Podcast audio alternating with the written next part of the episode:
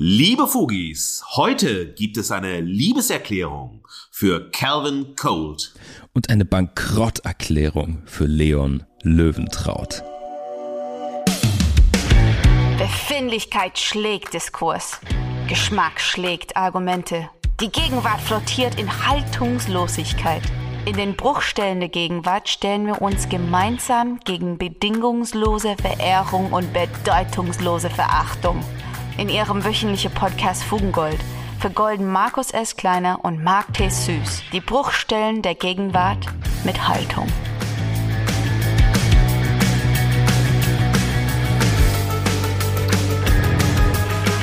Marc, wie ist es dir seit letzter Woche ergangen? Wie fühlt es sich an, wenn die eigenen Gedanken und Kunstwerke digital kuratiert werden? Also in deinem Fall in Lims Newsletter von Finnegan Shepard. Was lernen wir in kreativen Kaffeepausen mit dir über KI-gesteuerte Design-Tools? Und Marc, was und wer hat sich seit der letzten Woche bei dir mehr durchgesetzt? Der Künstler oder der Unternehmer? Markus, was für Fragen äh, heute schon. Ja, ähm, letzte Woche ähm, haben Künstler und Unternehmer bei mir zusammengearbeitet. Du hast es schon erwähnt. Äh, ein lieber Bekannter, Finnegan Shepard, hat eines meiner äh, Kunstwerke für seinen Limbs Newsletter verwendet als Inspiration. Die Texte und Bilder stehen da sozusagen immer in kreativer Kollaboration. Er lässt sich oft thematisch von visuellen Werken inspirieren.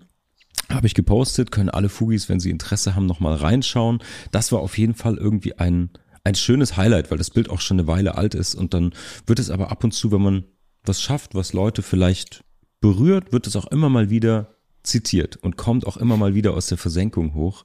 Ähm, das war schon ziemlich gut. Und ja, was das Thema künstliche Intelligenz angeht, du hast es gerade schon erwähnt, ich habe einen Mini-Podcast, äh, Kaffee-Snack sozusagen zum Thema künstliche Intelligenz im Design vorbereitet und ich glaube, da sind wir mittendrin, denn da geht es um die technologischen Aspekt von Gestaltung, von Kreativität. Es gibt da viele Schnittmengen, die ich im Alltag nutze. Ähm, ich bin, das kann man in der Episode hören, fest davon überzeugt, dass die keinerlei Designer ablösen wird, sondern sich irgendwo zwischen DIY und äh, Stock-Footage äh, ja, platzieren wird. Aber es ist eine hervorragende Überleitung, denn es gibt auch handgemachte Kunst, die ein bisschen wie aus der Maschine aussieht. Aber so viel dazu. Abgesehen davon natürlich Fugis als kleiner Teaser, darum wird es heute später in der Folge nochmal gehen.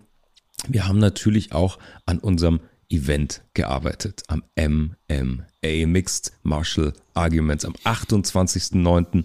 im Boxkeller der Ritze Hamburg. Es wird ein Podcast Battle, es wird eine Live Performance, es wird eine interaktive Kunstintervention. Schaut auf jeden Fall vorbei. Die Tickets gibt's ab dieser Woche schon auf fugengold.de. Unbedingt reinschauen. Naja, so viel zu meiner Woche, Markus. Ähm, mich interessiert viel mehr, wie sieht es denn bei dir aus? Ich weiß, du warst viel unterwegs, du warst in Zügen unterwegs. Ähm, ich weiß, du wurdest erkannt und du warst viel im Radio unterwegs und wurdest da zumindest von mir erkannt und anerkannt. Wie war denn deine Woche? Ach Marc, meine letzte Woche war zugleich meine letzte Ferienwoche und randvoll mit Kunst und Verwechslung.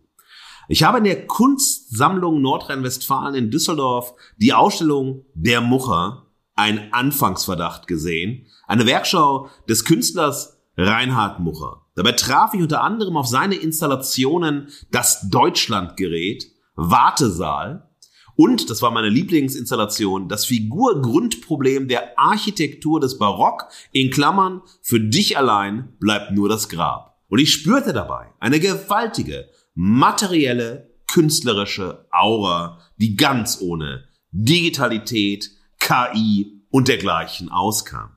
Die musikalisch-kabarettistische Antwort auf die ABBA-Begeisterung, die ich allerdings niemals empfunden habe und teilen konnte, führte mich in das Schauspielhaus Bochum und zum unverschämten Tribut an die schwedischen Popgöttinnen, das die Herren Nest, Friedrich und Pefken mit ihrem Programm aber jetzt präsentierten. Und zudem bin ich gleich dreimal in der letzten Woche mit Götz Alsmann verwechselt worden. es begann alles im Museum Küppersmühle für moderne Kunst in Duisburg beim Besuch der Ausstellung Sammlung Full House. Äh, eine der Ordnerinnen, Aufpasserinnen oder Museumspolizistinnen, wie ich sie gerne nenne, sprach mich an in der Form von und wer heute neben jemandem steht und macht, naja, das ist gleich schon sehr, sehr schwierig, weil man sofort Angst vor der Infektion hat. Mhm. Aber diese nette Dame meint dann, entschuldigen Sie bitte. Entschuldigen Sie bitte. So, ja, Sie sind's doch, oder? ich so, ja, Markus Kleiner. Und die so, wie? Sie sind doch Götz Alsmann. Und dann, okay. Ich musste das auflösen, dass ich nicht Götz Alsmann bin. Ja. Sie war aber leicht irritiert und dachte, naja, vielleicht hat der Götz Alsmann erzählt, er ist es nicht, weil er nicht weiterquatschen wollte. Ja. Dann dachte ich mir, okay, lustige Verwechslung. Ähm, das war aber nicht alles. Nach dem fünften Hanil Classic Open Air in Duisburg, das eben von Götz Alsmann am Freitag moderiert worden ist, bin ich in einem meiner Lieblingslokale in Duisburg, nämlich in Einfach Brendel, von einem der Besucher dieses Open Airs angesprochen worden. Ach, das ist ja schön, dass man den Götz Alsmann nicht nur auf der Bühne sieht, sondern hier an der Festtafel. Dann meinte ich so, ja, tut mir leid, ich bin aber nicht Götz Alsmann. Er guckt mich an. Ja, stimmt, der ist nicht so grau wie Sie. Richtig frech auch noch. Wahnsinn. Ja. Wahnsinn. Und gestern auf der, auf der Fahrt nach Bochum von Duisburg zum Schauspielhaus, also zu, äh, aber jetzt, weil mein lieber, lieber Freund Alexander Pefken dort eben der musikalische Meister des Abends war, am Piano spielte und so. Diese Show gibt's seit geschlagenen 25 Jahren, wird dieses Programm mhm. ähm, international aufgeführt mit großer Begeisterung. Und ich saß in der Regionalbahn und dann sprach mich ein, ich glaube, es war ein Fußballfan, über Fußball reden wir ja noch, haben wir auch in der letzten Folge gesprochen, an so, sagen Sie mal, Seid das Fernsehen so schlecht, dass der Götz Alsmann Regionalbahn fahren muss? Es war in einer Woche dreimal die Götz Alsmann ähm, Verwechslung und ich würde sagen, wenn ich schon mit Tim Melzer ein Kochbattle äh, herausgefordert habe, aber Tim Melzer hat natürlich zu viel zu tun, muss zu viele Küchenschlachten hinter sich bringen, muss zu oft den Hensler abliefern, nee, oder mit dem Hensler abliefern, ähm, würde ich sagen, lieber Götz Alsmann, sollten Sie uns zuhören, was halten Sie davon, wenn wir in einen Lookalike-Contest gehen und wählen lassen, wer der Real Götz Alsmann ist? Fantastisch. Dann nenn mich Christine und ich mache mit. Ich sehe schon, es ist richtig viel los. Aber Fugis, genug von unseren vergangenen Wochen. Ich würde sagen, wir tauchen jetzt, wie schon in der letzten Woche, künstlerisch in die Bruchstellen der Gegenwart ein und werden uns nach dem Kunsterleben, dem Kunstschaffen widmen im Spannungsfeld von Kreativität und Kalkulation, von Werk und Produkt, von KI und KO. Wir fragen uns, welche Haltung wir brauchen, um Kunst zu schaffen und nicht durch die künstliche Intelligenz und Algorithmen abzuschaffen. Wir wünschen auf jeden Fall gute Unterhaltung beim Handwerken und beim Hypen. Zum Niederknien genial, euphorisch ekstatisiert. Ja und danke. Die definitive Verehrung. Meine Verehrung in Form einer Liebeserklärung geht heute an den deutsch-nigerianischen Rapper Musiker und Entrepreneur Kevin Colt für seinen viel diskutierten Instagram-Post vom 15. August 2022. Und er trug den Titel, ich zitiere, This is what I tell myself when I post and I reach no one. Erstmal ein bisschen was zu Calvin Cold. Wer ist Calvin Cold? Und ich beziehe mich hier auf die Informationen, die wir aus dem Internet bekommen, etwa hier bei YouTube eine der Beschreibungen zu seinem Kanal. Also wir erfahren, dass Calvin, äh, Calvin Cold, das ist ein Künstlername, ein ähm, Künstler nigerianisch-deutscher Abstammung ist und er zählt zu den, wie es bei YouTube heißt, aufregendsten KünstlerInnen, die die deutsche Musikszene der letzten Jahre hervorgebracht hat. Seine Musik, die auf Englisch ist, thematisiert zeitgenössische soziale Probleme, psychische Gesundheit und Selbstliebe. Cold wurde 94 in Fulda geboren, zog dann mit seiner Familie nach Wiesbaden um. Und wie sollte es auch anders sein? Und das ist für unser Thema total spannend, weil wir ja über Kunst, hier im Fall von Cold, äh, über Musik sprechen und über KI. Die Garage seiner Eltern äh, wurde zum ersten Proberaum. Und wir wissen ja, dass die ganz großen Unternehmen oder auch die großen Digitalunternehmer alle den Mythos der Garage gepflegt haben. Aus der Garage in die Welt. Und die Welt wurde sozusagen aus der Garage heraus übernommen. Die Herrschaftspläne der digitalen Weltermächtigung. So, und hier haben wir äh, die Geschichte, dass seine ersten Pro der erste Proberaum, seine Musikkarriere in der Garage seiner Eltern in Wiesbaden begonnen hat. 2013 hat er dann ein Studium der Rechtswissenschaften an der juristischen Fakultät der European Business School, also kurz der Apps, ähm, aufgenommen in Wiesbaden, hat dann aber sein Studium abgebrochen, weil er 2015 nach London gezogen ist, um seine Musikkarriere so richtig voranzutreiben. Aber parallel studierte er Betriebswirtschaft und schloss dort sein Studium in London mit einem Bachelor of Science mit Auszeichnung an der University of Buckingham ab. Die Musikkarriere startete dann so richtig 2015. Er veröffentlichte seine ersten Independent Tracks Neurotic und Traded for You, woraufhin die bekannte YouTube-Plattform Colors auf ihn aufmerksam wurde. 2016 hat er auf äh, dem Colors Channel einen Freestyle zu Hutchie und Stooky Sound Balls So Hard präsentiert, der in Deutschland mit insgesamt mehr als 1,8 Millionen Aufrufen zu einem riesen viralen Hit geworden ist. Das hat wieder dazu beigetragen, dass Cole sich als Künstler auf verschiedenen Musikplattformen langsam etablieren konnte und als die neue Hoffnung im Hip-Hop und die Zukunft des Hip-Hops beschrieben wurde. Im Dezember 2016 hatte das dann zur Folge, also es ist wirklich sehr, sehr schnell gegangen, vor allem weil diese Hits viral waren, weil er digital so präsent war, so erfolgreich war, eben nicht nur in Deutschland, sondern auch international und zunehmend auch in Amerika. Und äh, das führte dazu, dass er 2016 einen Vertrag mit 4Music in Deutschland, das ist ja eine Tochtergesellschaft von Sony Music Deutschland, unterzeichnet hat. Es gab ausverkaufte Shows in London, es gab Aufnahmesessions Gigs, Drehs zwischen Berlin, London, Paris, LA. Er tourte mit Hip-Hop-Kollegen wie Rin, Gashi, Ocean Wisdom und Chase Atlantic. Also er ist sehr, sehr schnell in der Szene anerkannt worden, etabliert worden und so weiter. 2017 gab es dann das große 5-Track-EP-Album LH914. Das ist sozusagen ein One-Way-Ticket nach London gewesen. Ja, und dann sind so Hits drauf gewesen wie Bury Me Alive. Die Zusammenarbeit wiederum mit YouTube Colors führte dann dazu, dass 2019 sein Song Bury Me Alive im Soundtrack der Netflix-Serie View Sessions platziert worden war und die Spitze der amerikanischen Shazam Trendcharts erreichte. Also es ist in sehr, sehr kurzer Zeit hat er wahnsinnig viel Erfolg gehabt, vor allem durch die digitale Verbreitung und die digitale Rezeption seiner Musik.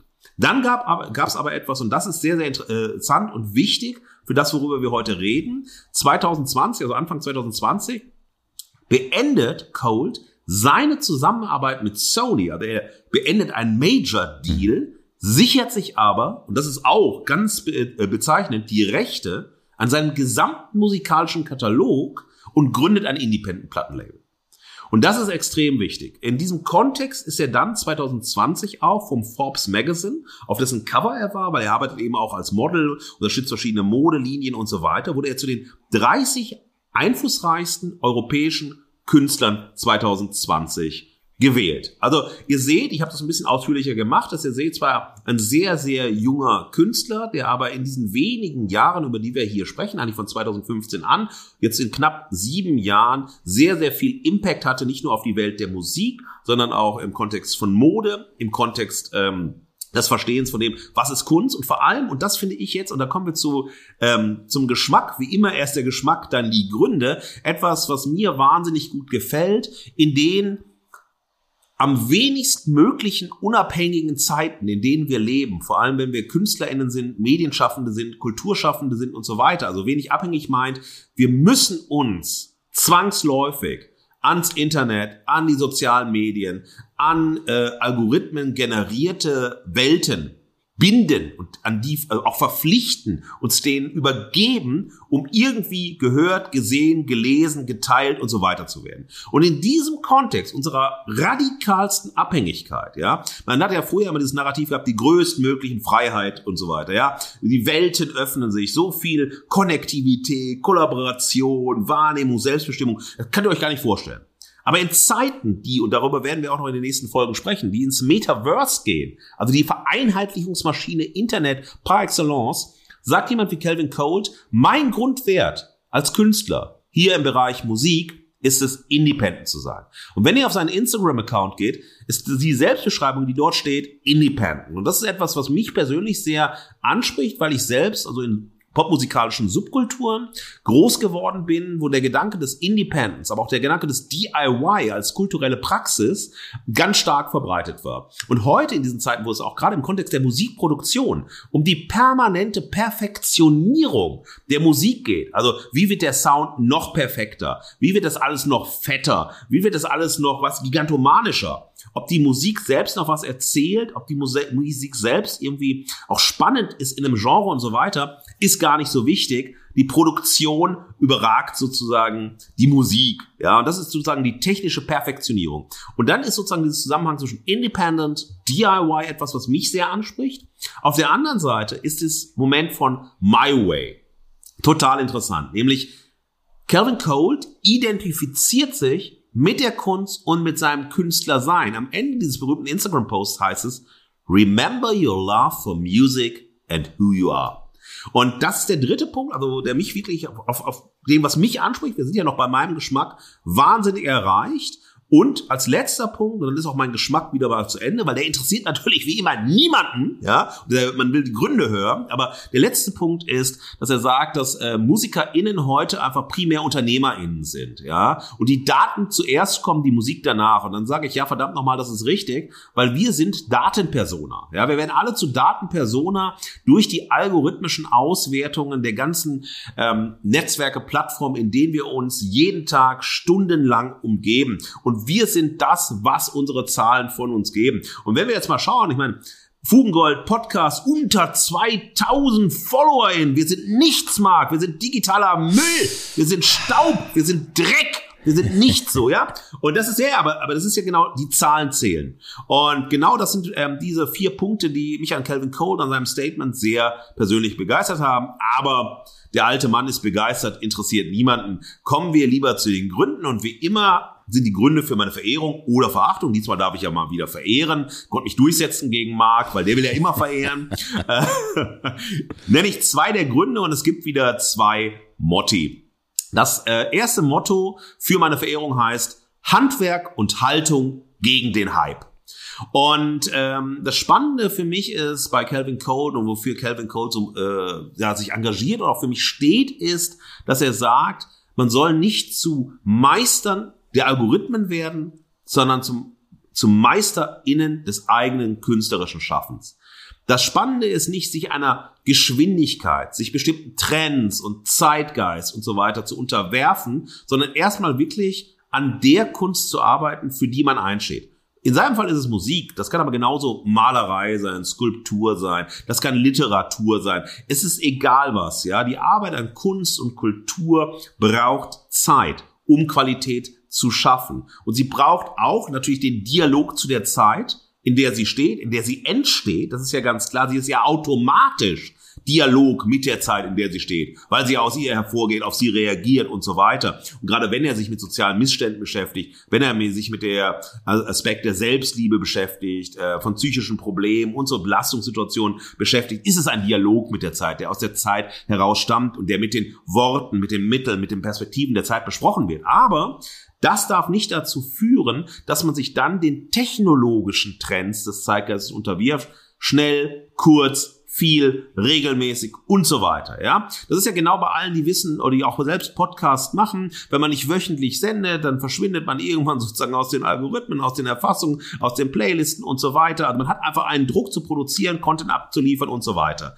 Und ihr wisst alle, wenn man jede Woche was abliefern muss und das immer wieder sozusagen originell anders und so weiter, das erfordert viel. Und das ist sozusagen der Hinweis von ihm. Take your time.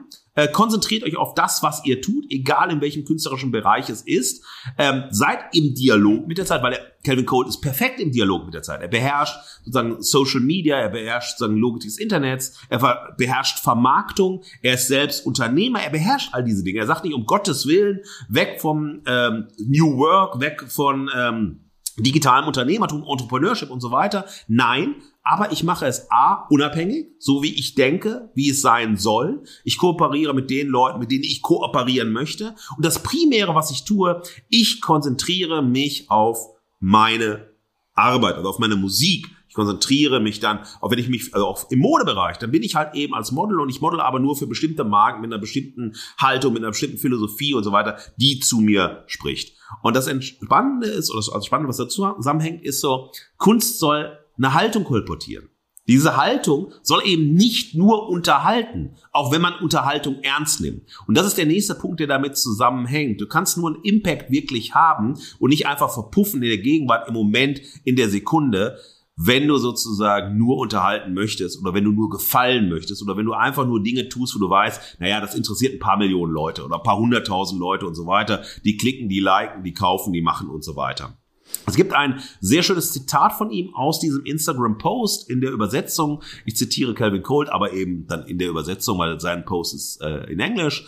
Manchmal fühlt es sich so an, als müssten wir indirekt unbezahlte Vollzeitangestellte in mehreren Social-Media-Firmen sein, die andauernd kreieren und posten. Und das ist ein Aspekt, der auch sehr, sehr wichtig ist. Also was möchte man denn sein auf der Ebene der Identifikation? Möchte man eine Künstlerin sein oder möchte man halt eine Mitarbeiterin eben von Instagram sein, von Twitter sein? Naja, Facebook ist nur was für die Boomer-Generation, also von TikTok dann und so. Möchte man da einfach sozusagen permanent Content äh, produzieren für Umme, um dann zu hoffen, dass man gesehen, gehört, geteilt wird, Kohle bekommt und so weiter. Und das sind wir ja alle. Wir sind alle unbezahlte MitarbeiterInnen von Social-Media-Plattformen, ja. Ähm, die investieren so viel Zeit unseres Lebens, produzieren so viele Daten, machen Menschen, die wir nicht kennen und niemals kennenlernen, vielleicht auch nicht kennenlernen wollen, unendlich richtig reich, aber was bekommen wir davon? Und wie verändert das sozusagen das, was wir tun? Wie verändert das uns? Und wie schafft es auch eine digitale Ungeduld in uns, äh, wenn man selbst ne, einfach nur einen Instagram-Kanal hat? Oh,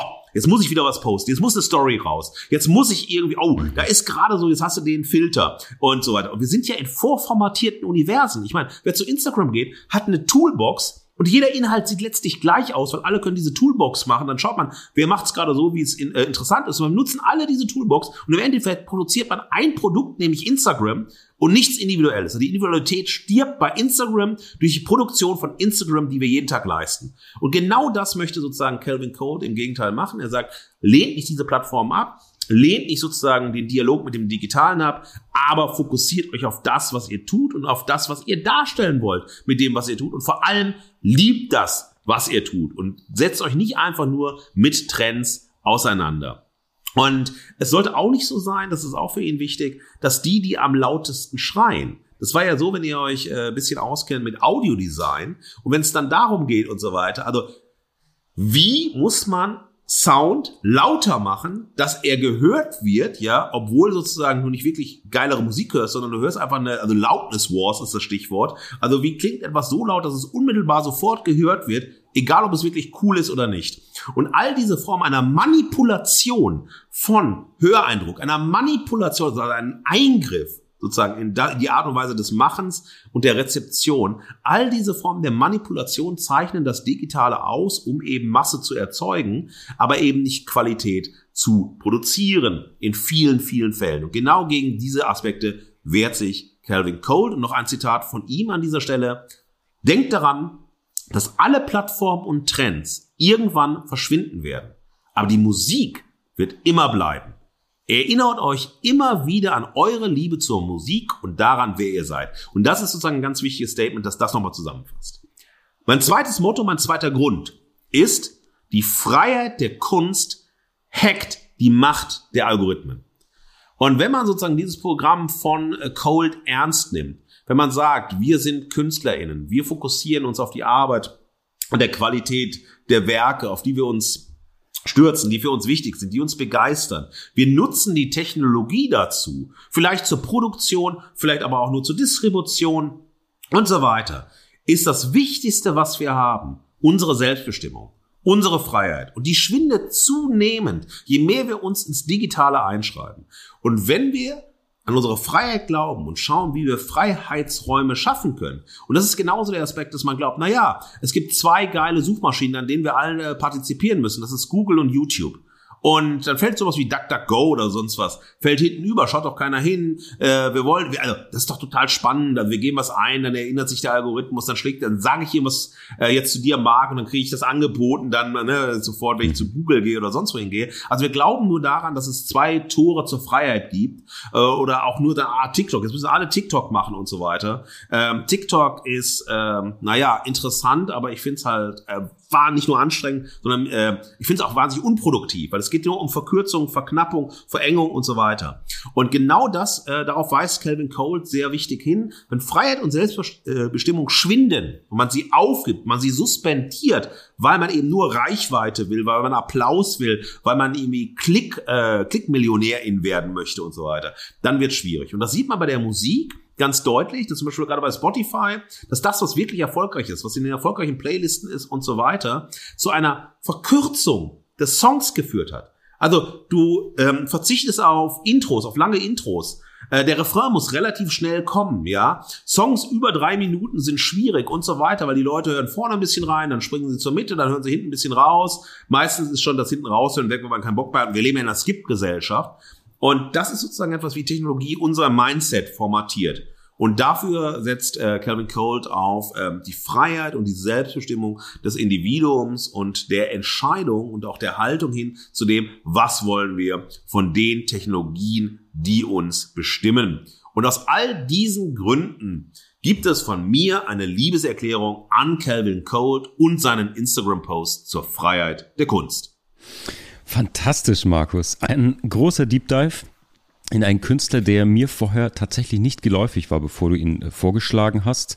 Äh, wissen die Fugis auch schon, ist normalerweise nicht meine Musik. Ich habe es aber sehr genossen und geschätzt, mich jetzt ähm, für die Folge auch mit ihm auseinanderzusetzen.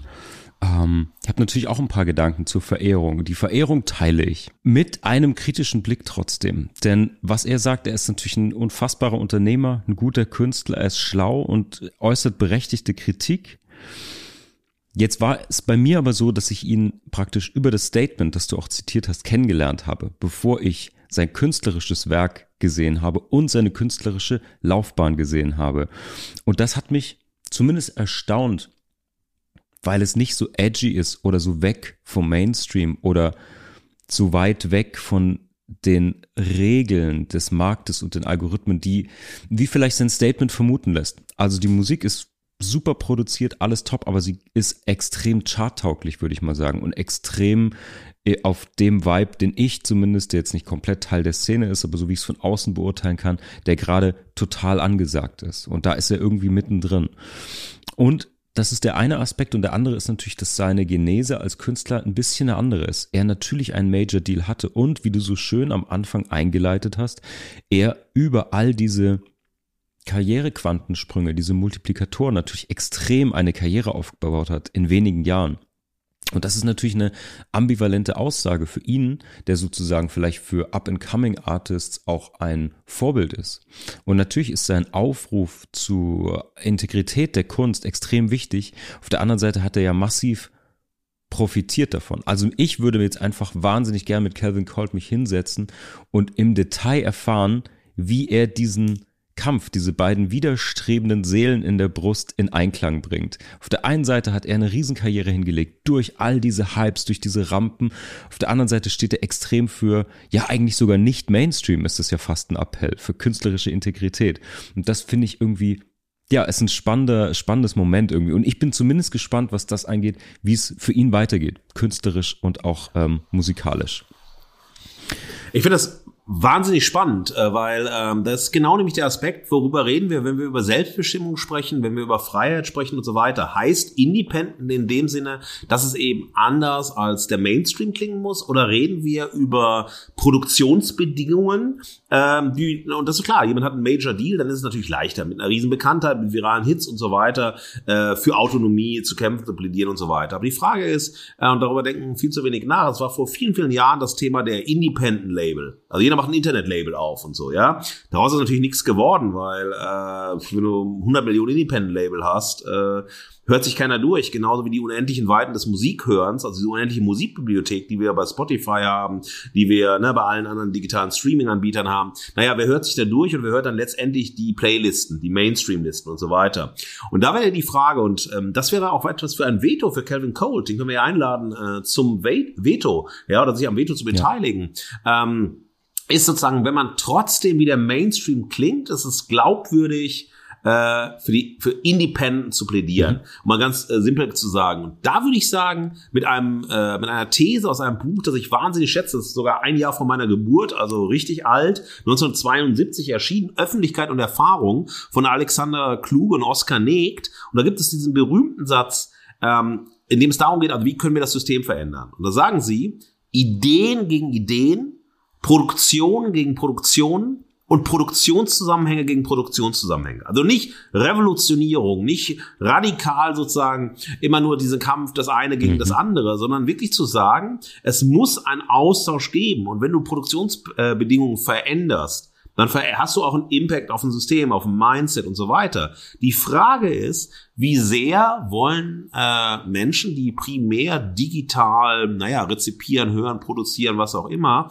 wie sehr wollen sie wirklich noch die Logik des Independence haben, wo der Independent eben heißt, es ist eben nicht wie die Masse, oder wo findet man diese Insel der Glückseligkeit in den Massenproduktionen? Also das würde ich jetzt zu dem, was du sagst, ähm, auch sehr gerne, mhm. genau diesen Punkt, weil der so wahnsinnig wichtig ist, du sagst, äh, mit Calvin Code werde ich auch diskutieren und besprechen. Und wie glaubwürdig ist auch für unsere Hörerinnen, für die Fugis, wie glaubwürdig ist so ein Post? Total. Oder ist es selber auch ein Image-Post und so weiter? Ganz wichtiger Punkt. Ja. Und naja, das ist die, die künstlerische Seite, da habe ich noch eine Vertiefung, denn ähm, du hast ja diese Woche ein schönes Interview im Deutschlandfunk äh, Corso gegeben. Mhm. Und da ging es unter anderem auch um Streaming und Algorithmen, wie der Einfluss auf Kunst und das Kunstschaffen ist. Und da habt ihr im Gespräch einen Vergleich zum Radio gezogen. Und über den habe ich eine Weile nachgedacht, weil mhm es ist natürlich ein extremer Unterschied in der Zeit und den Medien außenrum sozusagen. Ich glaube, der Moderator der Sendung meinte zu dir, ja, es gab schon immer mh, hm, Einflussfaktoren über das Publishing. Also zum Beispiel im Radio, das Radio hat dann 330 als Format rausgegeben.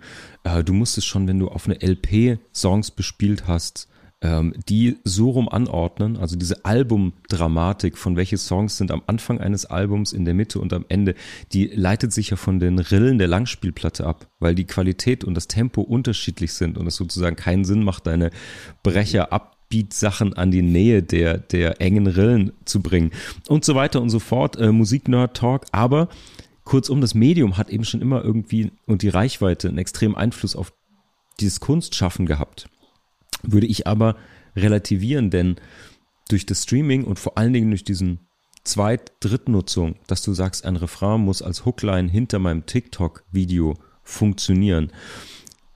Das ist so ein bisschen, als ob du sagst, ja, ich möchte irgendwie jemand ganz Besonderen im Dating finden, melde mich aber in Tinder an.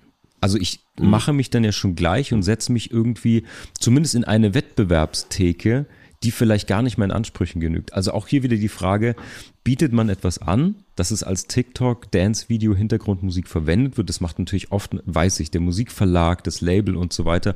Aber trotzdem ist es ja eine Frage des Kontexts, in den du dich auch begibst als Künstlerin, als Künstler. Und ähm, naja, im Radio kann ich nur sagen, da gab es natürlich dann die Hits, die diesen 330 unterlegen oder sich unterwerfen mussten und auf dem Album hattest du trotzdem die Freiheit ganz, ganz lange, ganz, ganz viel. Das Album hatte so zwei, drei, vier experimentellere Tracks. Und natürlich gab es das Zugpferd irgendwie mit den, das den Radioregeln entsprach.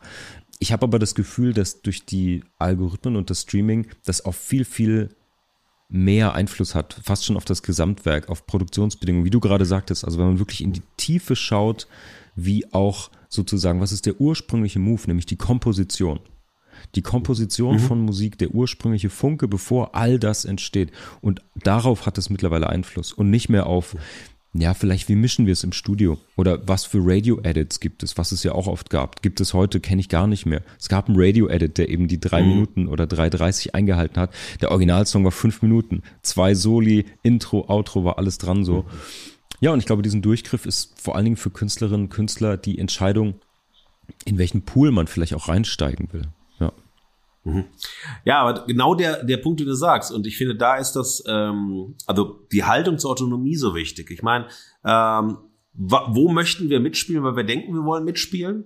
Und wie kannst du dir sozusagen hier wirklich Unabhängigkeit erkämpfen? Wie kriegst du Menschen, die an dieser Unabhängigkeit partizipieren wollen? Weil letztendlich geht es ja auch darum, das muss man ja auch ganz nüchtern sagen, dass KünstlerInnen möchten ja von der Kunst leben. Also einfach ihr Lebens, äh, ihre Lebensanforderungen äh, finanzieren. Da ist die Frage so, gibt es ein also ein, ein Recht auf, also ich bin jetzt Künstlerin und ich muss dann äh, gehört werden, geteilt werden, meine Werke müssen gekauft werden und so weiter. Es gibt natürlich genauso das Recht zur Ignoranz, sozusagen, mhm. mir gefällt es nicht oder nö, ich äh, finde das halt spannend. Und das ist die Frage, äh, wie können wir wirklich die Idee von Independent, von Unabhängigkeit äh, durchsetzen, die vielleicht natürlich auch ein Album hatte, natürlich auch, wenn es beim äh, Major war äh, oder auch beim äh, Independent Label war, hatte natürlich immer Auflagen. Ich erinnere da immer noch an an diese äh, Tagebucheinträge von Kurt Cobain, mhm. äh, wo er immer gesagt hat, ich gehe lieber zu den ähm, Major-Leuten, als mich, wie er es selber nannte, von den Indie-Faschisten ausbeuten zu lassen. Also diese, diese Themen haben wir auch, das ist zwischen Major Independent, also jeder, jedes System hat seine Systemanforderungen und so weiter. Und die Frage ist, kann wir, können wir heute, gibt es heute noch diese ja, heterotopen Räume, in denen wir über Kunst, Unabhängigkeit, Autonomie und so weiter erzeugen können. Wir haben ja letzte Woche über zwei Kunstinszenierungen äh, gesprochen, ja, und da haben wir auch dieses Thema verhandelt und es ist auch eines der nächsten Themen, was sich irgendwie rausstellt in fast allen Sendungen. Also wie viel Unabhängigkeit, wie viel Autonomie lässt die Gegenwart zu, um selbstbestimmt zu handeln. Und ich glaube, dafür ist es äh, ein sehr spannender ja, Ausgangspunkt, um diese Frage nochmal ja. Äh, jetzt im künstlerischen Umfeld zu diskutieren. Absolut. Ich habe einen letzten Gedanken zu diesem Thema, weil ich im Alltag sehr, sehr oft damit auch konfrontiert bin. Anhand von Calvin Cole kann man das gut nochmal nachzeichnen. Er spricht ja sehr, sehr viel über soziale Netzwerke, die er weiterhin intensiv nutzt.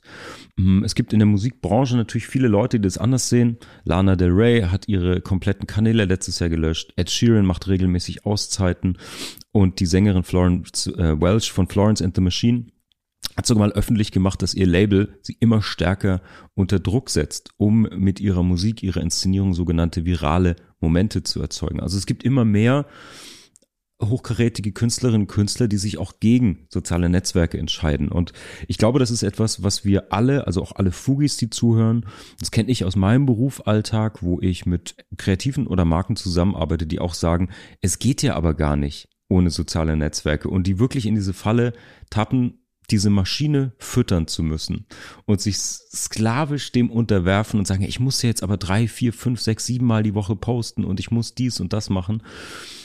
Und die Frage ist natürlich genau das, was du sagst. Was ist die Integrität deiner Botschaft und was ist dein Markt? Es gibt Unternehmen, eine Truth Bomb, wie man im US-amerikanischen Raum sagen würde, wird jetzt gedroppt, die sogar ohne soziale Netzwerke erfolgreich sind. Und auch diese Eitelkeitsmetriken der Reichweiten. Du hast es vorhin gesagt, wir haben eine kleine soziale Netzwerk-Audience mit unserem Podcast zum Beispiel. Dafür kriegen wir sehr viele Botschaften und haben ein sehr enges Verhältnis zu den, zu den Hörerinnen und Hörern. Und das ist immer die Frage, was dir wichtig ist. Ne? Also wenn du, genauso wie als Marke, wenn du eine bestimmte spitze Zielgruppe zum Beispiel erreichen willst, dann reicht es dir zum Beispiel auf, egal welchem Netzwerk, beruflich oder soziales Netzwerk, ein paar hundert Leute zu erreichen. Wenn das die richtigen sind, bist du total fein damit. Also ich glaube, die so autonom zu bleiben oder so integer zu bleiben, nicht nur als Künstler, sondern überhaupt als jemand, der mit diesen Medien umgehen muss und zu reflektieren, wie viel brauche ich denn? Sieht es einfach nur geil aus, irgendwie ein paar hunderttausend, paar Millionen zu haben? Braucht man die und was hilft es denn? Und eben nicht, hast du aber schon richtig gesagt, ja, in diese Falle zu tappen, einfach diese Maschinen zu füttern. Ja, das ist extrem wichtig, finde ich, an der Stelle. Definitiv. Und als letzter Satz vielleicht noch von mir noch dazu, äh, man kennt das ja aus einem ganz anderen Kontext, wenn man sagt so, ja, du brauchst mehr Entspannung, äh, du musst weniger arbeiten, mhm. ähm, komm mal zu dir selbst, äh, schaff dir Ruhepole. Geht doch nicht, geht doch nicht, ich muss das Projekt, das Projekt, das Projekt. Und dann kommt das nächste Projekt. Und immer diese Entschuldigung, es geht doch nicht, es geht doch nicht. Und das ist sozusagen Learning, das es natürlich beim Digitalen auch gibt, aber äh, das ist ja auch der Erfolg und auch der manipulative Erfolg, zu glauben, es gibt kein anderes Leben außer das Digitale. Ja, und das ist einer der größten Fehler. Und ich glaube, wenn wir über Fehler und Fehlerkultur sprechen, über die wir schon oft gesprochen haben, ist es Zeit, mal langsam zur Verachtung zu kommen. Oh. Und ich möchte überleiten mit einem Trommelwirbel zur Verachtung von Marc Thaddeus Süß, der jetzt über die Helene Fischer der Kunstwelt spricht, wie ein deutscher Kunstkritiker den Künstler, Unternehmer slash Fragezeichen bezeichnete, über den Marc jetzt sprechen wird. Ein Maul voller Spucke in das Gesicht des Abgrunds. Schau doppelt hin, damit der Abgrund nicht zurückspuckt. Die definitive Verachtung. Liebe Fugis, heute gibt es Verachtung für Leon Löwentraut, einen umstrittenen Jungmaler. Wir fangen mal ganz sachlich an. Leon Löwentraut ist jetzt 24 Jahre jung, 1998 in Kaiserslautern geboren. Er wohnt in Mönchengladbach und arbeitet in Düsseldorf. Er ist, wie er selbst sagt, deutscher Maler und Action Painter. Und als solcher tingelt er jetzt schon, seit er, ich glaube, 15 oder 16 Jahre alt ist, als Shootingstar der Kunstszene durch die Medien. Man muss einschränkend sagen, vor allen Dingen durch den Boulevard. Sein erster großer Durchbruch, würde ich sagen, medial, war sein Auftritt 2015 bei Stefan Raabs Sendung TV Total. Da hat er, das kann man sich auf YouTube nachsehen, äh, sich etwas vorführen lassen, ein bisschen Farbe auf die Leinwand geschmiert, gemeinsam mit Raab.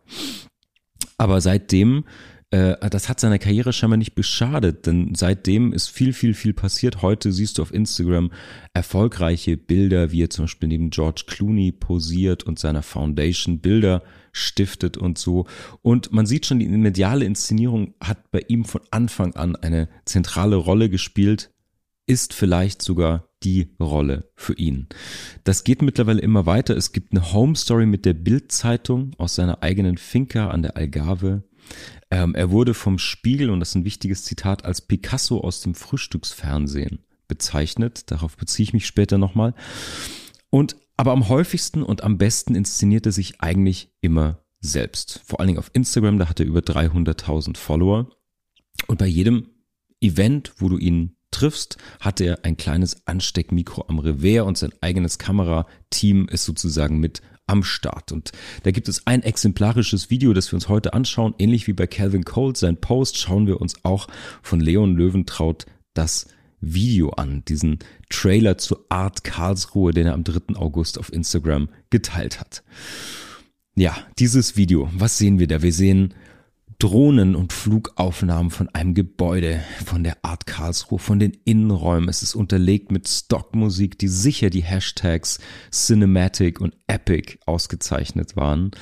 Es gibt Gegenlicht, Zeitlupe, Bildeffekte. Wir sind also ästhetisch mittendrin in so einem Mittelstandsunternehmens-Imagefilm aus den 2000er Jahren.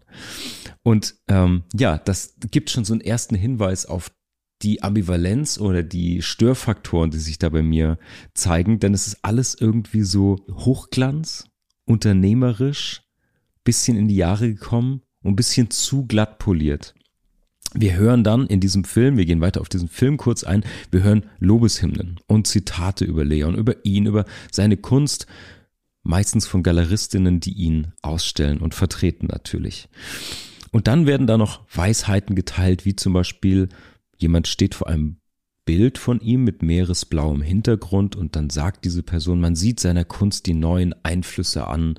Er ist jetzt in Portugal an der Finca und er schaut aufs Meer. Also auf den ersten Blick ist alles total glossy, Hochglanz, dieser Medienstar inszeniert. Es ist aber oblatendünn. Es ist extrem fragil und sobald man genauer hinschaut, fällt schon mal die mediale Inszenierung, wie zum Beispiel dieses Video, in sich zusammen. Zur Kunst kommen wir gleich, keine Sorge. Im Video zuletzt dann endlich The Artist himself auftritt. Tja, was muss man sagen? Mit heller und bisschen wackeliger Stimme moderiert uns dann der Künstler selbst durch sein Leben und durch sein Schaffen. Über die kleine Sonnenbrille schauen wir jetzt mal hinweg, die zieht er dann ja auch schnell aus. Der schlecht sitzende Anzug dagegen hilft leider nicht für seine sehr jugendliche und auch unsichere Ausstrahlung. Die er vor der Kamera hat, obwohl das ja, und das wird glaube ich, mittlerweile klar, ein Großteil seiner Inszenierung ist. Er bespielt Instagram wie die ganz Großen. Seine Videos sehen leider entsprechend aus wie so Vertriebsvideos von Coaches wie den Baulich-Brüders, von Dirk Kreuzer, die mit total coolen und epischen Videos eben die zukünftigen Kunden überzeugen wollen. Ehrlicherweise für mich, und das ist aber meine Meinung, die interessiert nicht so viele, für mich ganz persönlich wirkt Leon Löwentraut dabei so ein bisschen wie auf einem Bewerbungsvideo für eine RTL 2 Schwiegersohn des Jahres Show. Brav frisiert, ordentlich angezogen und eben ein richtig netter Junge, der da vor der Kamera steht. Du sagst es immer so schön und richtig, Markus, meine Meinung ist ja erstmal völlig egal. Es geht um Haltung, diesmal zur Verachtung. Ich habe zwei Motti mitgebracht, wie sich das gehört. Ich fange an und möchte dieses Spiegelzitat zum Picasso des Frühstücksfernsehens gern erweitern. Äh, für mich ist es der Pablo Pinocchio der Kunstszene. Ich komme gleich dazu, warum. Ähm, Leon Löwentraut pflegt sowohl medial in der Selbstinszenierung als auch in seiner Kunst ein extremes Saubermann-Image. Er ist das junge Kunstgenie und gleichzeitig aber Schwiegermamas Liebling. Es muss alles super clean, super brav und, und äh, zum in die Wange kneifen inszeniert sein. Und so wirkt auch seine Kunst für mich. Das Schöne, man muss Kunst und Inszenierung ja nicht zwangsläufig trennen. Es ist beides lieb, es ist beides brav, es stört beides nicht beim Bügeln, könnte man sagen. Es ist leider aber, und es gab schon Hinweise in diesen Videos, inhaltlich komplett leer, auch die ganze Inszenierung. Ich habe zwei Beispiele dazu rausgezogen. Es gibt wahnsinnig viele mehr. Es gibt auf seiner Webseite ein Zitat, wo sich der Künstler äußert über sein Schaffen, seine Mission, seine Vision, sein Övre, den Impact, den er auf diesen Planeten hinterlassen möchte. Und er sagt, Painting is quite simply my passion. Tiefer wird es leider nicht, da ist der Farbauftrag der Leinwand äh, noch tiefer. Dann sieht man auf Instagram auch immer wieder so Schwarz-Weiß-Fotos, er verrenkt sich wie ein Topmodel und drunter der tiefgründige Satz. Man sagt, wenn man etwas wirklich liebt, muss man es freilassen. Wenn es zu dir zurückkommt, gehört es dir für immer. Wenn es nicht zurückkommt, hat es dir nie gehört. Zitate wie diese schwirren irgendwie um seine mediale Selbstinszenierung und äh, das sehen die Fugis jetzt nicht. Markus schüttelt den Kopf in absoluter Verzweiflung. Mir ging es genauso.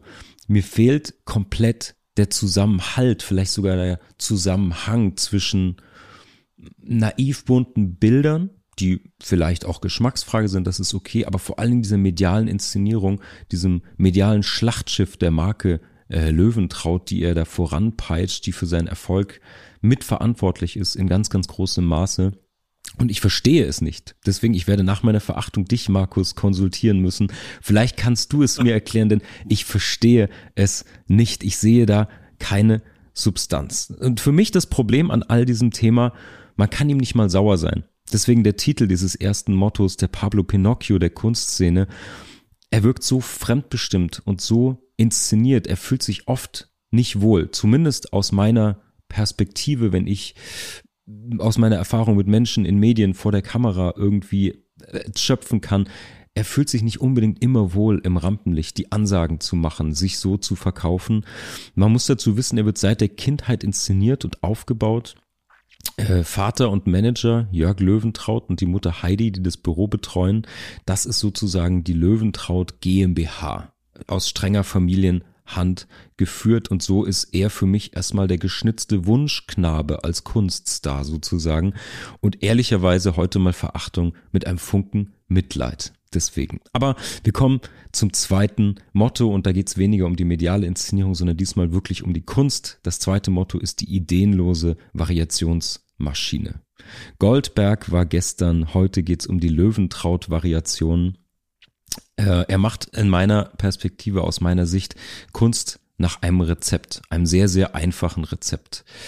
Ich glaube, er hat einmal Picasso gesehen und äh, sich an dessen Stil irgendwie verliebt und kopiert den. Nicht besonders gekonnt, finde ich. Äh, dreisterweise nennt er auch Picasso als Einfluss noch ständig in allen Interviews und Statements und so. Aber für mich haben seine Werke, auch wenn sie großen finanziellen Erfolg haben, künstlerisch keinen Wert. Das muss ich so hart an der Stelle sagen. Ähm, das siehst du von irgendwelchen wirklich scheußlichen Farbkombinationen über Techniken es, ich sehe da kein Wollen oder keine Vision. Es ist ein Durchexerzieren. Es ist so eine Art künstlerisches Workout. Es ist im Grunde seine komplette Karriere lang schon das gleiche Motiv. Es ist immer die gleiche Tropfen, Schmier, Tupftechnik. Es sind immer sehr, sehr, sehr ähnliche Motive. Die Farbgebung variiert, aber im Grunde erstellt er seit Jahren Varianten von einem Bild. Und das muss ich sagen, hat für mich nicht mal einen künstlerischen Wert. Es gibt einen ganz schönen Moment. Der Stern war bei einem Treffen von Wolfgang Job und Leon Löwentraut 2019 dabei und ich möchte Job zitieren, so wie er im Stern wiedergegeben wird. Die beiden trafen sich da, wie gesagt, es war nicht ganz klar, wer wen treffen wollte und Job sah die Bilder und er sagte Leon, bis jetzt, und ich hoffe, du nimmst es mir nicht übel, steckst du ein klein bisschen im Dekor. Und das ist das unfassbar netteste, was man zu diesen Bildern sagen kann. Aber Markus, du hast uns schon richtig eingeordnet. Wer sind wir, uns dazu zu äußern? Denn gibt ihm denn der Erfolg nicht recht und die Legitimation? Es gibt einen äh, Vergleich im Forbes Magazin. 2020 wurde Leon Löwentraut vom Forbes Magazin auf Platz drei der Forbes 30 Under 30 gekürt. Galeristen, Sammler seiner Kunst, seiner Personenmarke vielleicht auch kaufen ihn. Und zwar ordentlich 25.000 bis 100.000 Euro für eines von Löwentrauts Originalbildern. Die Gala und die Bunte feiern ihn als malendes Wunderkind. Die Kunstwelt hingegen will mit Malerei aus der Tube jetzt nicht unbedingt in Verbindung gebracht werden. Also er spaltet die Gemüter und er spaltet auch den Markt. Jetzt ist natürlich die Frage im Vergleich zu Calvin Cold, ist Löwentraut vielleicht auch einfach so ein Independent-Label, das wir nicht checken, weil wir im Mainstream so einem alten Kunstbegriff verhaftet sind? Ist es wirklich nur auf kommerziellen Erfolg ausgerichtet? Ist, ist die künstlerische Integrität scheißegal?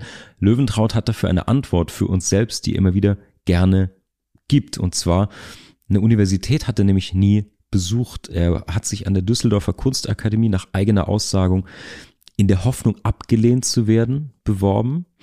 Und ähm, er hätte die Kunstuni nie besucht, denn sonst wäre seine Technik nicht so authentisch leicht und frei. Also er trägt so eine Erzählung von einem Wunderkind, von einem Autodidakten ähm, wahnsinnig routiniert vor und hat sozusagen eine Antwort auf alles, nämlich auch für dich und mich. Er sagt, und äh, das kann ich aus einem NDR-Interview zitieren, gerade aus diesem Jahr, so älteren Leuten mit einem alten Kunstverständnis, die begreifen seine Kunst nicht, weil sie in alten Mustern feststecken. Vielleicht gehören wir beide dazu. Ich auf jeden Fall, wenn das die Gegenkritik sein Veto ist, stecke auf jeden Fall in einem ganz, ganz, ganz anderen Kunstbegriff mit drin.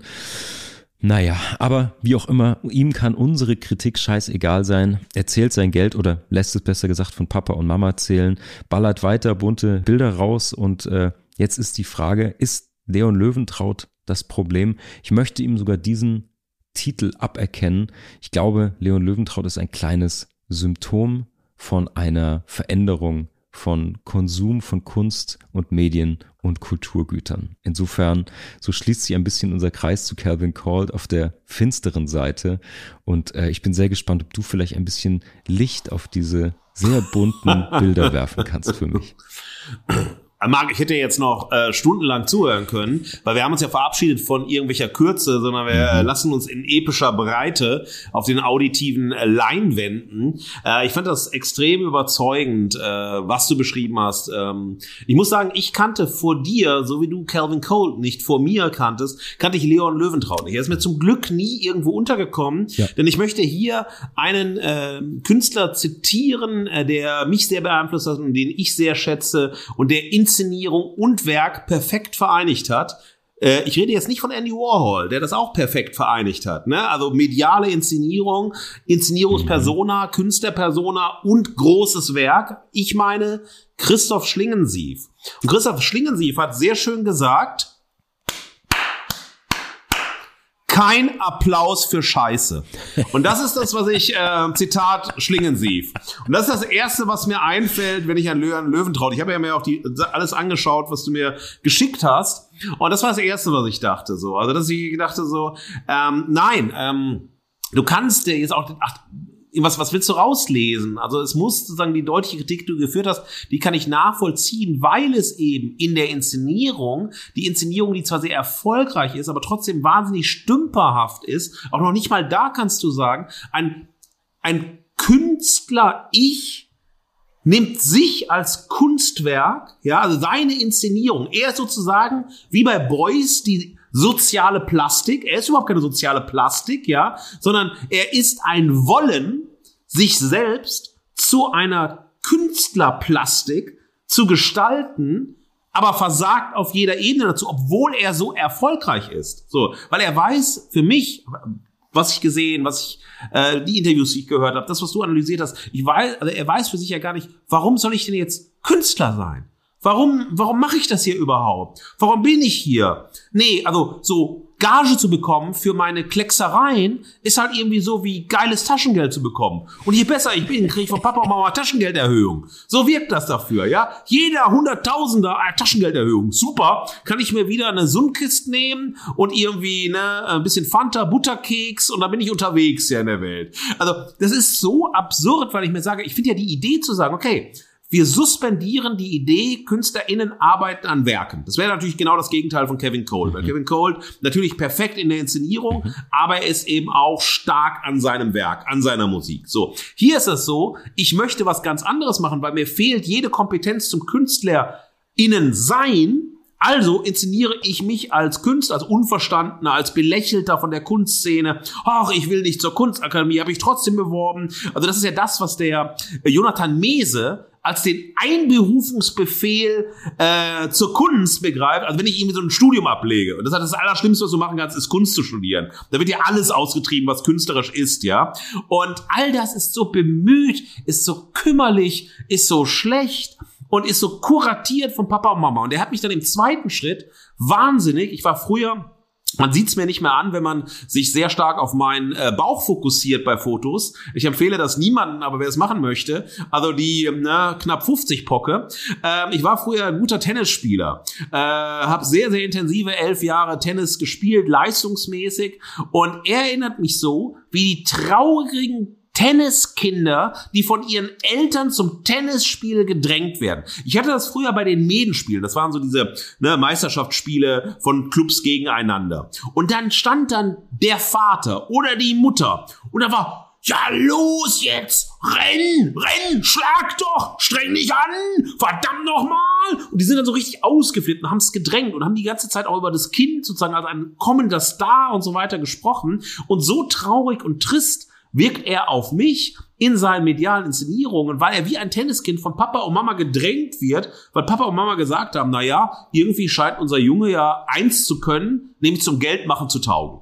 Und äh, also ich überspitze das natürlich, aber genauso wirkt das. Und inso, insofern ich möchte ja versuchen, und ich habe versucht, irgendwelche Anknüpfungspunkte zu bekommen. Und ich hätte mich gefreut zu sagen, ey, ich verstehe was nicht oder ich bin jetzt irgendwie eine alte Generation, ich komme nicht ran. Aber ich finde eben nichts, genauso wie du es beschrieben hast, und du hast es sehr, sehr gut beschrieben, wo ich ansetzen könnte. Und ich meine, auch das Nichts ist langweiliger, als wenn jemand sagt, ey, vergiss das Werk, ich mache mich zu einer Installation. Das ist aber auch ganz schnell auserzählt. Vor allem, wenn du so aussiehst, als ob du dich gerade beworben hast für ein Praktikum bei einer Versicherung oder du möchtest Bankkaufmann werden. Also nichts gegen die Bankkauffrauen, die uns zuhören oder nichts gegen die VersicherungsmaklerInnen, die uns zuhören.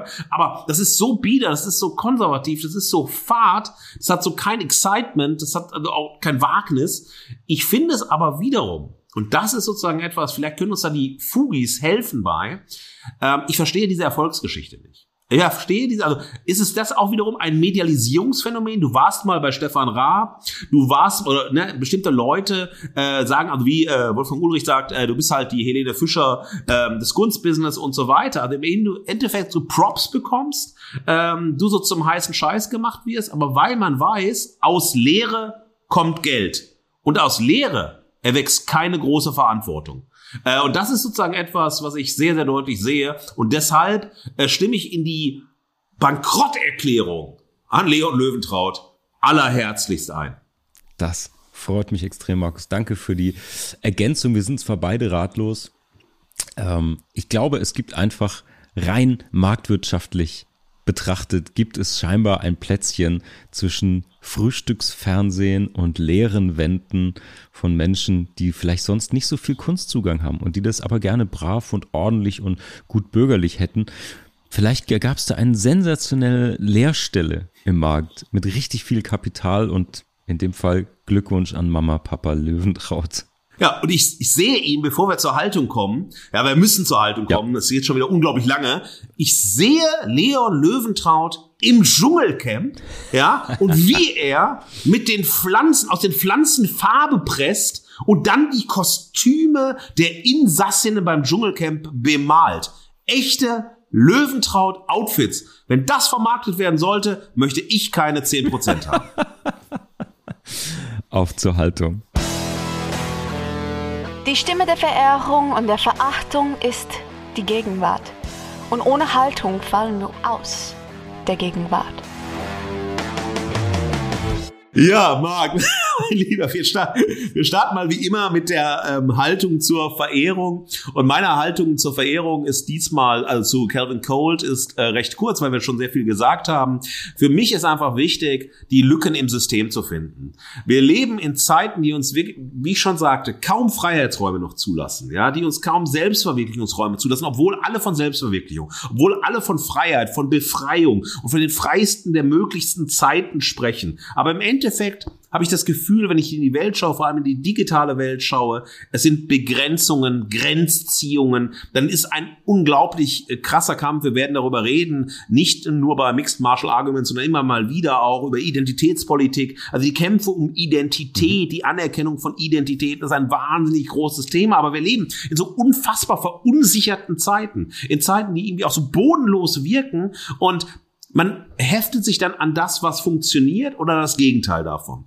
Und es gibt nicht wirklich eine Überlegung, was sind wirklich Freiheitsräume, die diesseits von äh, binären Oppositionen, ich bin dafür, ich bin dagegen, ich finde das System gut oder ich finde das System schlecht und so weiter, die diesseits davon funktionieren. Und das ist etwas, was zumindest als Idee, nicht dass Calvin Cole das tut, aber als Idee sozusagen für die Haltung für mich so wichtig ist, dass jeder und jeder doch für sich überlegen soll, wie kann man sich die Freiheit, die man möchte, zumindest ansatzweise selbstbestimmt so schaffen, dass man Stück für Stück nicht ins Paradies geht, wie bei Tonsteine Scherben, aber äh, Stück für Stück zumindest einen Einfluss zurückgewinnt auf die Gestaltung seines Lebens, weil die Unsicherheitsmaschine Gegenwart ähm, fordert von uns permanenten Anschluss an die Gegenwart, ja, in relativ langweiligen binären Oppositionen.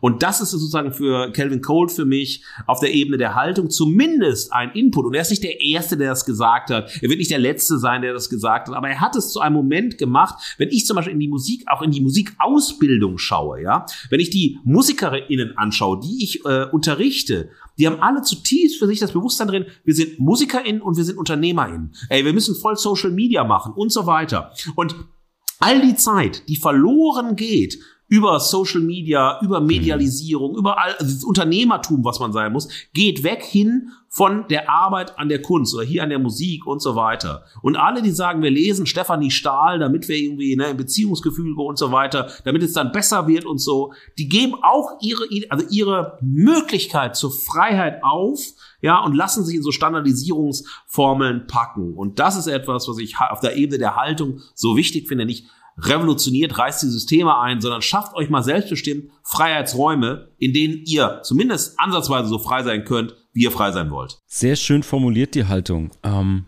meine Haltung spannt sich so ein bisschen über beide, also über Verehrung und Verachtung ähm, heute. Mir wird klar, auch was du gerade gesagt hast, ähm, dass Künstler, Musiker, in welcher Form auch immer, von vielen heute also als Lifestyle begriffen wird, als Grundlage zur Selbstinszenierung. Dahinter steckt bestimmt auf, einem, auf einer Metaebene natürlich der Wunsch ähm, nach Identität und auch nach der Suche. Ähm, die Dualität davon, die Polarität, ähm, über die sprechen wir, glaube ich, mal gesondert, auf jeden Fall. Ich entdecke das immer wieder, also bei internationalen Künstlerinnen, Künstlern, da gibt es zum Beispiel diesen Punkrock-Musiker Machine Gun Kelly, der einfach Checkbox nach Checkbox für so eine Art Rockstar-Biografie gerade durchzieht. Das gibt es im deutschen Markt auch. Ähm, das gibt es bei Künstlern auch, ähm, auch die handwerklich natürlich bedeutend besser sind als Leon Löwentraut, aber in Deutschland fällt mir Alexander Höller, ähm, Sohn von dem Unternehmensberater zum Beispiel ein, der auch gerade sich extrem, finde ich, kreativ künstlerisch auch in der Inszenierung festgefahren hat an einem zu tätowierten Bad Boy Image, sehr viele Parallelen zu Machine Gun Kelly finde ich. Und der eben auch Dafür kenne ich ihn und den Prozess nicht, aber von außen wirkt so sehr, als ob er eben eine Schiene, eine Marke, eine Nische gefunden hat, die er als Identität, als Künstleridentität übernommen hat und die jetzt sozusagen in Rückkopplung steht zu seinem Werk, zu seinem Schaffen wieder, was sehr eng, sehr nischig, sehr repetitiv wird eben wieder. Ähm, naja, und dann ist natürlich die Frage dahinter, was ist auf kommerziellen Erfolg ausgerichtet, was auf künstlerische Integrität, wo ist dein künstlerisches Schaffen und deine Vermarktung, deine Personenmarke und wie gehen die Hand in Hand oder wann kommen die in einen Konflikt sozusagen. Ich denke, das, was du sozusagen in den Ursprüngen des Pop hattest, dass bestimmte Bands mit bestimmten Outfits, bestimmten Personenmarken ähm, auch sozusagen einen Wiedererkennungswert, eine Bekanntheit hatten. Das war ja nicht von Anfang an zu Beginn, zumindest nicht bei allen, auf diese Vermarktung ausgelegt. Von, ah, du siehst mich innerhalb dem Bruchteil einer Sekunde, erkennst du, weil ich immer diesen Hut aufhabe oder immer dieses Kopfband oder so trage. Und da verwischen so ein bisschen die, die Grenzen. Also mir ist in der Haltung wichtig für alle wahrscheinlich eher jungen Fugis, die darüber nachdenken, die auch auf der Suche sind, dass du Erfolg und vor allen Dingen finanziellen Erfolg als extrem separierte Kategorie verstehen kannst. Und gerade und vor allen Dingen, wenn es um künstlerisches Schaffen oder Kreation geht. Da gibt's äh, Ideen, Schöpfung, Haltung, all diese Sachen, von Cold auch richtigerweise zitiert, äh, von Löwentraut dankbarerweise für diese Folge in völliger Abwesenheit. Ähm, ja, und darauf kann man sich fokussieren oder da, dafür muss man dieses Gespür entwickeln, ob man jetzt selbst kreativ ist oder Rezipient ist, weil das habe ich eben angedeutet, wenn es um Leon Löwentraut ging ist er denn das Problem? Und ich würde ihm nicht mal diesen Titel verleihen, wie gesagt, sondern er ist ein Symptom. Ein Symptom, was bestimmt von der Branche, aber vor allen Dingen auch von Konsumenten, von Konsumierenden erschaffen ist und am Leben gehalten wird. Das heißt, am Ende des Tages hast du oder ich oder alle Fugis da draußen ja den Finger am Play-Button, am Kauf-Button. Und ich glaube, darüber die Haltung zu Kunst und Kreativität zu entwickeln und sich zu überlegen, was man fördern möchte durch seine Aufmerksamkeit, durch seine Zeit, durch seine finanziellen Mittel.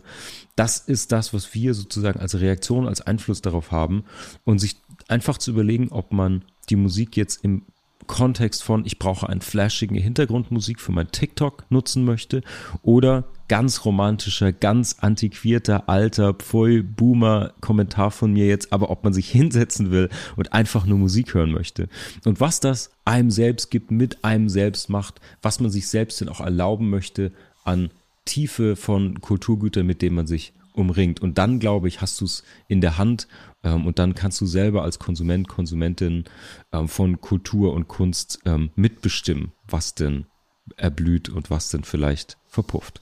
Ja, ich finde das wahnsinnig überzeugend, denn bei äh, Leon Löwentraut habe ich mir überlegt, naja, was wäre denn als Experiment, wenn ähm, seine so-called Kunst oder seine äh, Künstler-Inszenierung äh, mal nicht medialisiert wird, sondern wirklich im Kunstsystem bleibt, ohne diese Form seiner Medialisierung. Ähm, denn zum Beispiel, wie wir das letzte Woche hatten bei Vincent Goch von Live, äh, Live ähm, es ist so, Van Gogh äh, würde erstmal kotzen, wenn er das sehen würde, aber es ist vollkommen egal. Van Goghs Werke sind eben in die Kunstgeschichte, in die Ewigkeit eingeschrieben.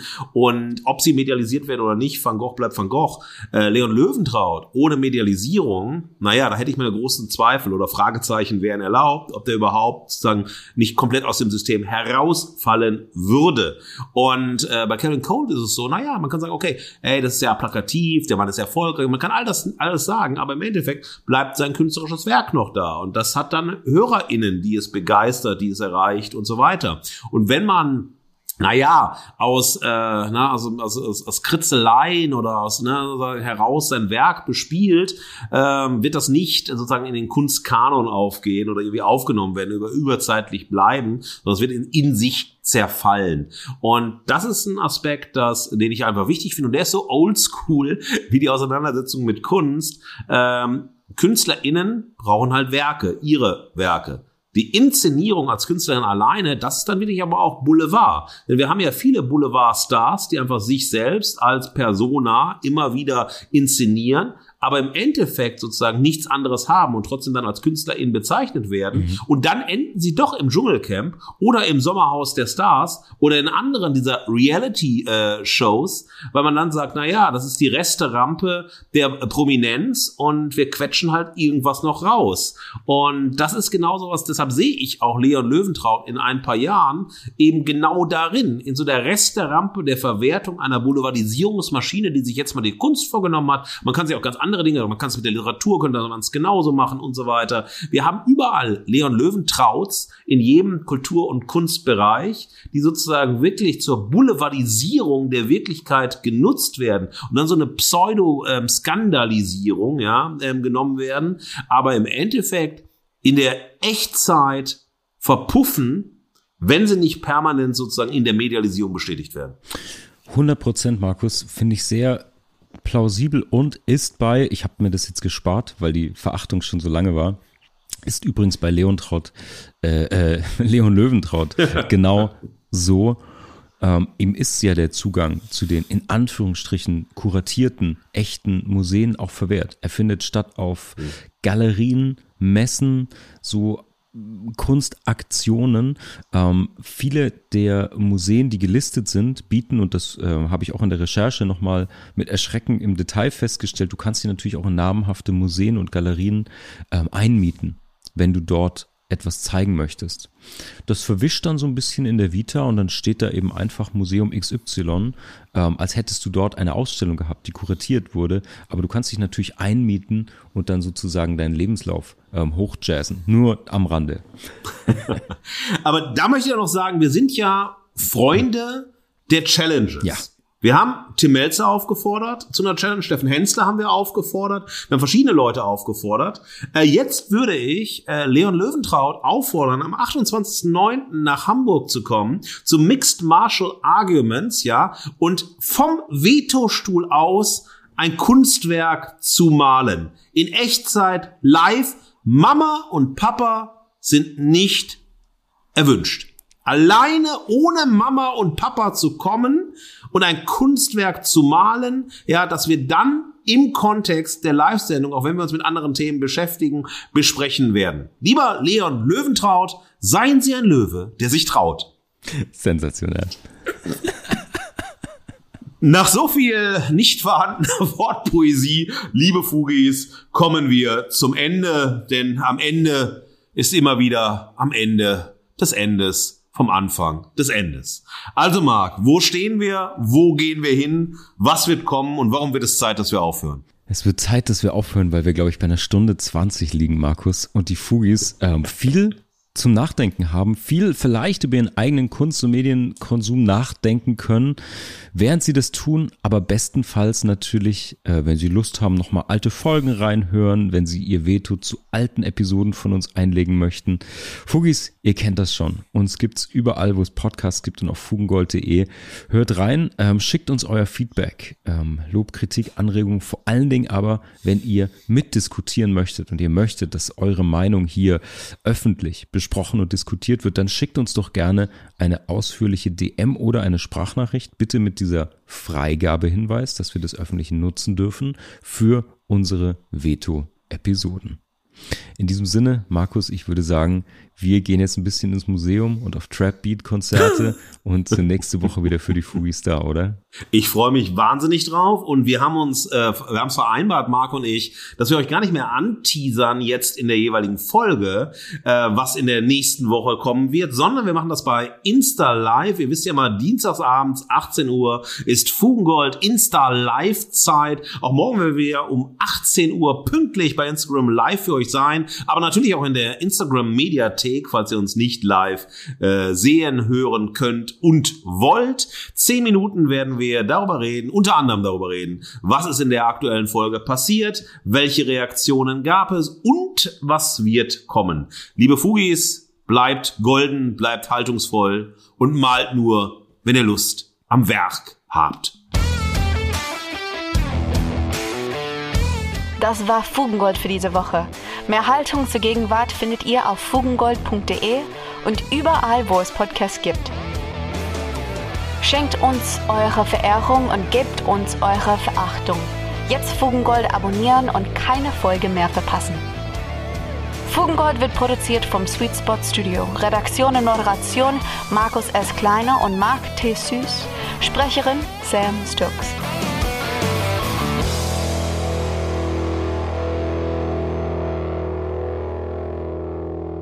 Ach, Marc, Marc, was für eine Folge. Du, weißt du, was mich interessiert so ein bisschen? So der, der Check raus. Wer hört die Easter Eggs wirklich, ja? Tja. Wer hört noch nach dem Ende weiter? Und für all diejenigen, ja, die nach dem Ende weiterhören, die vielleicht Fugengold Easter Eggs Fans sind, die Folge überspringen, aber bis zum Easter Egg vorspulen und so weiter, für die gibt es die Möglichkeit. Meldet euch per Direct Message bei Instagram bei uns und aus all denen, sechs Tage habt ihr Zeit bis zur nächsten Folge, aus all denjenigen ziehen wir eine Person heraus, die eine Freikarte für unser Fugengold-Event Mixed Martial Arguments am 28.09. im Boxring der Ritze zu Hamburg teilnehmen möchte. Oh yes, liebe Fugis, es wird sich lohnen. Markus und ich werden uns kultiviert auf einer Bühne streiten, mitten in einem Boxring. Eure Meinung ist ausdrücklich erwünscht. Das Ganze wird vom Rampen-V moderiert. Die Künstlerin Lotte Haus sorgt mit ein bisschen Performance Art für Aufwühlung, Aufmischung des Ganzen. Es gibt noch eine tolle DJ, äh, Radkat, Hamburger Legende. Und ja, wir werden irgendwo zwischen Fight Club, Boxring und Diskussionsrunde literarischem Quartett am Ende des Abends landen. Und wir freuen uns sehr, wenn ihr auch mit dabei seid, denn